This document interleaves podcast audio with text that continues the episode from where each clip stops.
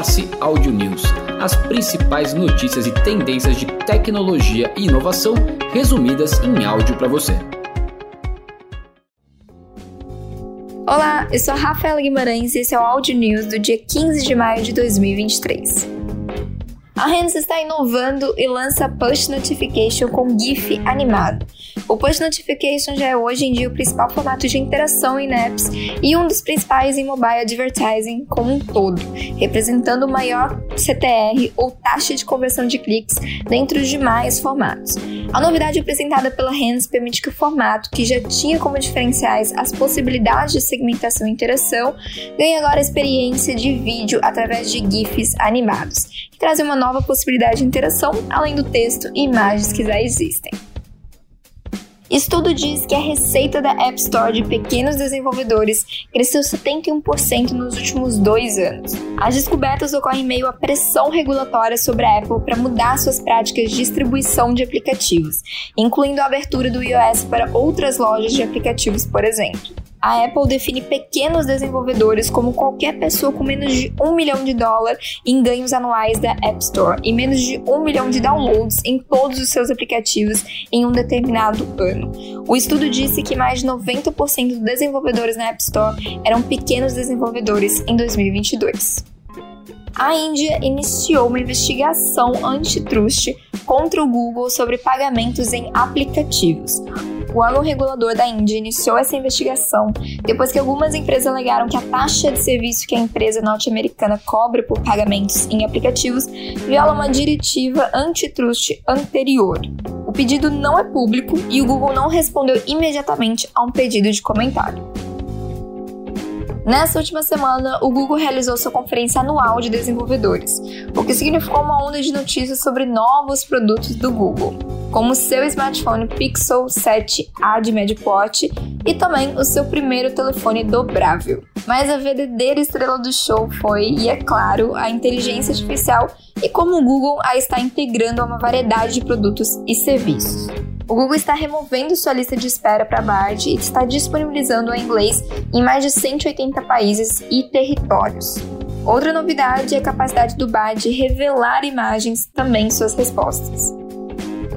Elon Musk anunciou na última sexta-feira que Linda Iaccarino, ex-chefe de publicidade da NBC Universal, será a nova CEO da rede social Twitter. A expertise de Linda será fundamental para o aumento de receita do Twitter, rede que está repleta de desafios e uma pesada carga de dívidas.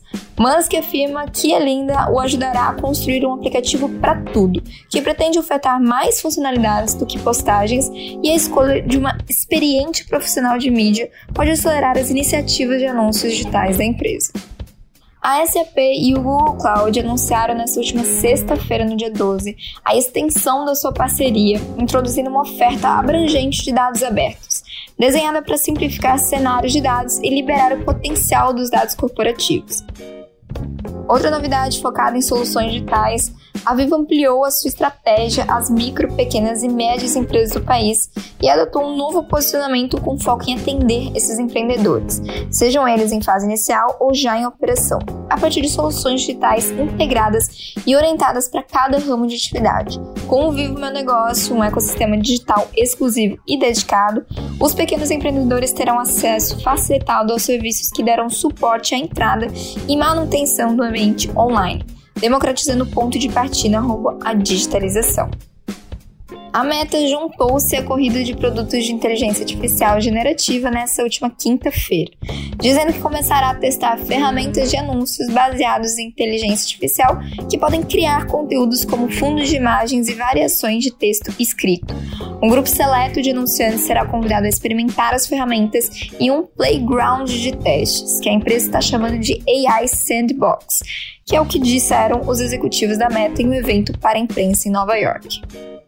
Indo para o universo de games, a Epic Games e a empresa de moda digital CLO Virtual Fashion compraram ações uma da outra. O comunicado de imprensa não especifica quanto cada nível de investimento realmente representa, mas é um sinal claro do interesse da Epic na moda virtual como outro aspecto de suas crescentes ambições de metaverso.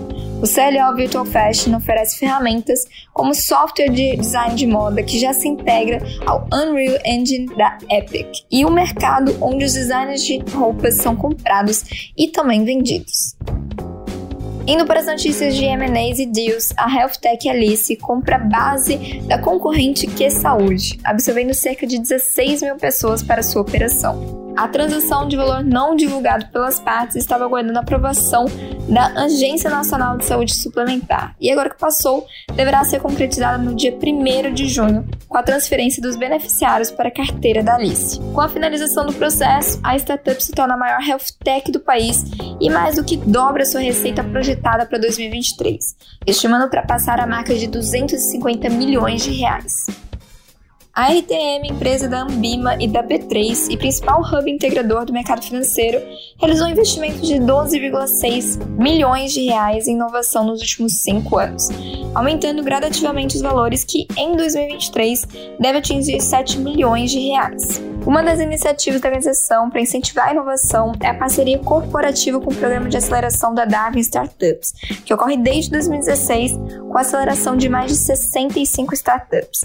A intenção agora é, além do incentivo ao empreendedorismo através da aceleração, encontrar startups que desenvolvam tecnologias a serem agregadas aos produtos da RTM ou novos produtos que tragam soluções para dores do mercado financeiro.